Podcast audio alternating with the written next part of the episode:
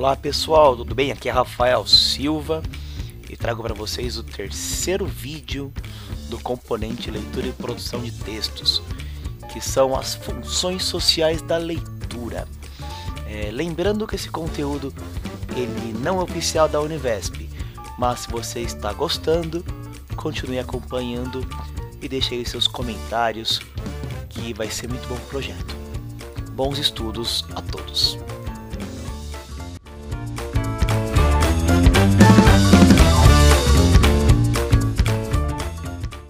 Olá pessoal, tudo bem? Eu gostaria de conversar com vocês um pouquinho sobre Paulo Freire ou sobre as funções sociais da, da leitura no mundo de hoje. Porque Paulo Freire, para mim, é sinônimo de discussão sobre a leitura. Né? Nós vimos que ele venceu o, o Carnaval aqui de São Paulo, né? o tema da, da escola escolhida em primeiro lugar foi justamente Paulo Freire. Então a Águia de Ouro acertou bastante fazendo essa, essa justa homenagem ao Paulo Freire. Eu não sei se vocês sabem, mas o Paulo Freire ele é o centésimo sexagésimo terceiro autor mais citado de todas as universidades do mundo.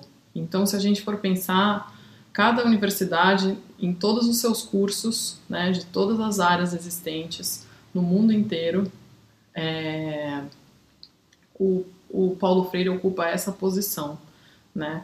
Ou seja, ele é um intelectual, um pesquisador, um professor, um educador bastante respeitado, não só no Brasil, mas no mundo todo. E isso é importantíssimo a gente saber. Eu vou, como é que eu sei essa informação? Eu vou colocar um link aqui embaixo para vocês é, é, para vocês entrarem, que é um site né, que levanta chamado Open Syllabus que levanta as ementas, ou seja, aquele programa resumido das disciplinas que, que a gente tem nas, na, na universidade, e ele vai levantando automaticamente todas as obras que são ali referenciadas. E eles jogam isso num grande banco de dados e conseguem fazer esses levantamentos, né? Então, assim, ele é o, na área da educação, se a gente for pensar essa área e todos os cursos de graduação relacionados à educação em todas as universidades do mundo, ele é o sexto autor mais citado.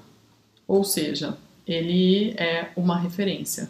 E a gente tem que entender por que, que ele é uma referência, porque ele está tão associado assim à, à questão da leitura, né, da escrita e da leitura, mas eu queria falar hoje mais da leitura. Né? Então, para isso, eu estou usando dois verbetes do dicionário Paulo Freire, que depois também eu vou deixar a indicação é, bibliográfica certinha para vocês, que são sobre a leitura do mundo e sobre é, o ler e a leitura, tá? Então, no, com relação à, à, leitura do mundo, a gente já tem no prefácio da, de uma das obras mais conhecidas do Paulo Freire, chamada Pedagogia do Oprimido, que inclusive é essa obra que está em sexto lugar em todos os cursos relacionados à educação do mundo inteiro. Né? No prefácio da obra, é, a, a, autora que prefacia, Fiore, diz que a cultura letrada não é invenção caprichosa do espírito. Surge no momento em que a cultura, como reflexão de si mesma, consegue dizer-se a si mesma, de maneira definida, clara e permanente. A essência humana existencia-se autodesvelando-se como história. Né? Então, a questão da, da escrita né, não é simplesmente uma invenção caprichosa. Comentei isso um pouco no outro vídeo, né, das funções sociais e da origem da escrita. Né? Então, é a partir do momento que a humanidade e que um, e que um é, grupo social começa a se ver a si mesmo, refletido no mundo, mas começa a refletir sobre si mesmo também, que a gente tem a, a cultura letrada e que a gente tem a possibilidade de preservar, de acumular conhecimento, de criar arquivos, como eu comentei. Né? Então, a leitura do mundo e da palavra é, para Paulo Freire, um direito subjetivo, né? um direito que todos os indivíduos temos, né? Por quê? Porque se a gente dominar os signos e os sentidos, a gente consegue esse processo de humanização e a gente consegue acessar o poder e a cidadania, que são é, os fins últimos, né? Não que a gente queira o poder da maneira como ele está estabelecido hoje, mas que a gente queira, mas a gente quer com certeza criar uma outra forma de estrutura, né? É, de poder, né? Em que as chaves sejam menos é, de poucos, mas estejam distribuídas pela população. Então, continuando aí nesse verbete que é a leitura de mundo, a leitura do mundo da palavra é, assim, uma forma de humanização. E se a gente for pensar na palavra do oprimido, há um olhar, né, uma sintaxe que é, esconde alguma coisa, há ali uma ausência né, que grita. E se a gente pensar na, na, no aniquilamento desse oprimido, né, há uma ampla bagagem de experiências feitas, né, que lhe tomam o corpo e que lhe marcam a alma. Né? Então, desses enfrentamentos do oprimido, dessas sofrências, a vítima busca a necessária resistência do, no saber sobreviver, no saber solidário que a protege da completa rendição a que o opressor intenta submetê-la garantindo o direito à insurgência, ou seja, a ter sua voz ouvida, a fazer diferente, né? E ele lembra sempre que ninguém lê o mundo isolado, né? Os oprimidos em comunhão asseguraram-se de manhas para não se deixarem transformar em coisas.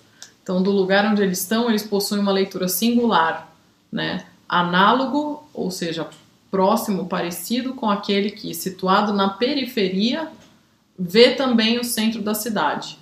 Agora, os moradores do centro da cidade dificilmente enxergam a periferia.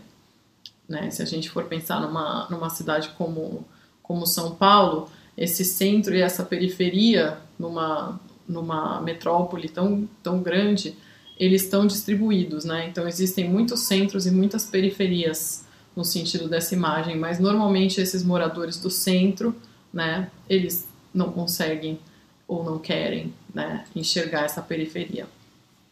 Então, é, para o Paulo Freire, há um papel pedagógico e político nesse processo, né? Então, nessa troca de saberes, nessa interlocução, nesse compartilhamento. O educador, o professor, ele nunca pode se omitir de também ele comunicar a sua leitura do mundo, né? Então, nós temos, cada um de nós, a nossa leitura do mundo. Então, se o professor sempre pode comunicar essa leitura, ele sempre pode tornar claro para todos que não existe uma única leitura possível, né? E é disso que a gente sempre tenta se salvar, né? Então, sempre quando alguém chega e fala, não, isso aqui é a verdade, então essa é a forma de ler e a única forma possível só existe essa. A gente sempre tem que desconfiar, e mais do que desconfiar, a gente tem que enfrentar, a gente tem que confrontar, porque existem muitas, né? leituras possíveis. Então a gente pode dizer que há tantos mundos quanto leituras possíveis dele, que é o que a gente chama de polissemia, né? Que são muitos, que é poli, sentidos, né? Muitas leituras possíveis. Então, nenhuma leitura é definitiva ou terminal, né? A palavra está sempre mudando e nos recriando, né? O, o Paulo Freire falava de uma releitura do mundo supondo uma leitura feita antes. Então, antes da gente falar, antes da gente colocar em palavras, a gente está lendo o mundo. E essa releitura do mundo seria o momento em que a gente coloca isso em palavras, né? Mas a gente sempre pode recriar a palavra, o mundo e nós mesmos nesse processo de leitura, né? E ao dizer a palavra que somos no irrequieto contexto cultural da história, materializamos essa libertação na luta histórica contra toda a opressão, que essa era a grande luta do Paulo Freire. Então, a temática da leitura perpassa várias obras dele, discutindo a sua concepção, né, o que ele entende por leitura e qual a sua importância a partir das suas experiências nesse campo. É, é mais ou menos conhecido né, que o Paulo Freire trabalhou muito com a alfabetização de adultos. Né? Inclusive, a sua obra inaugural, que é essa, a mais citada, a Pedagogia do Oprimido, né? Ela foi escrita no exílio no Chile em 1967, então na época da ditadura militar, né? E ela nessa obra ele dedica atenção especial à leitura no processo de alfabetização, né? Então ele traz uma ampla abordagem sobre a investigação dos temas geradores. Tem uma outra obra dele que chama A Importância do Ato de Ler, em três artigos que se completam, que foi publicado em 82, né? Que ele coloca as ideias centrais dele a respeito da leitura, né? Então ele fala sobre a importância do ato de ler, está no próprio título, né? E ele fala da alfabetização de adultos e como a leitura da palavra e a leitura do mundo estão interconectadas, né? Então esse livro traz vários textos que eram é, compartilhados com esse grupo de adultos que ele ensinava a ler e a escrever, né? E esses textos são textos que dizem sobre a realidade dessas pessoas, né? São textos que não são não, que calam fundo, né, na alma desses oprimidos que estavam ali sendo alfabetizados por Paulo Freire, né? Porque quando a gente vê textos que não não conversam com a gente, né? Esses textos não fazem tanto sentido. Então, se a gente vai ensinar alguém a ler, a gente precisa ensinar é, de forma de forma crítica, de forma ativa, né? Então, precisa ter um sentido naquilo que está sendo lido, né? Então, é, para ele, né, a aprendizagem da leitura e a alfabetização são questões é, que fazem parte né, da educação política, porque ele entende toda educação como um ato profundamente político. Né? Ele diz lá no prefácio desse livro que eu acabei de comentar: inicialmente me parece interessante afirmar que sempre vi a alfabetização de adultos como um ato político e um ato de conhecimento, por isso mesmo um ato criador. Assim, ele descarta a possibilidade de uma educação neutra. Não existe uma educação neutra. Existe uma educação em que há um professor que pode colocar a sua visão de mundo, a sua leitura de mundo. E essa leitura de mundo nunca é neutra, ela é sempre de um indivíduo. Né? Então, essa temática é, da leitura vai ser recorrente na obra dele, e ele vai dizer que a alfabetização deve consistir justamente em aprender a ler o mundo, a compreender o texto e o contexto. Aí surge uma das afirmações mais famosas do Paulo Freire, que talvez vocês já tenham lido, que é: a leitura do mundo precede a leitura da palavra. Daí que a posterior leitura desta não possa prescindir da continuidade da leitura daquele. Linguagem e realidade se prendem dinamicamente. Né? Então, a leitura do mundo precede a leitura da palavra. Então, antes de eu conseguir ler determinada palavra ou em colocar em palavras a minha relação com o mundo, eu já estou lendo o mundo, né? Mas a posterior leitura da palavra, né, de, depois do momento que eu aprendo a ler a palavra, eu não posso mais prescindir da continuidade da leitura daquele. Ou seja, a maneira de eu ler o mundo, ela passa necessariamente pelo conhecimento adquirido da leitura da palavra, né? Então é sempre uma concepção crítica de leitura né, que implica perceber as relações entre o texto e o contexto, né? É, e é o que denomina de leitura da palavra mundo, palavra mundo escrito tudo junto, né? Com, contudo, quando ele fala em mundo, ele não está se referindo ao mundo longe de nós, e sim ao mundo imediato, à realidade próxima, ao seu contexto de vida, né?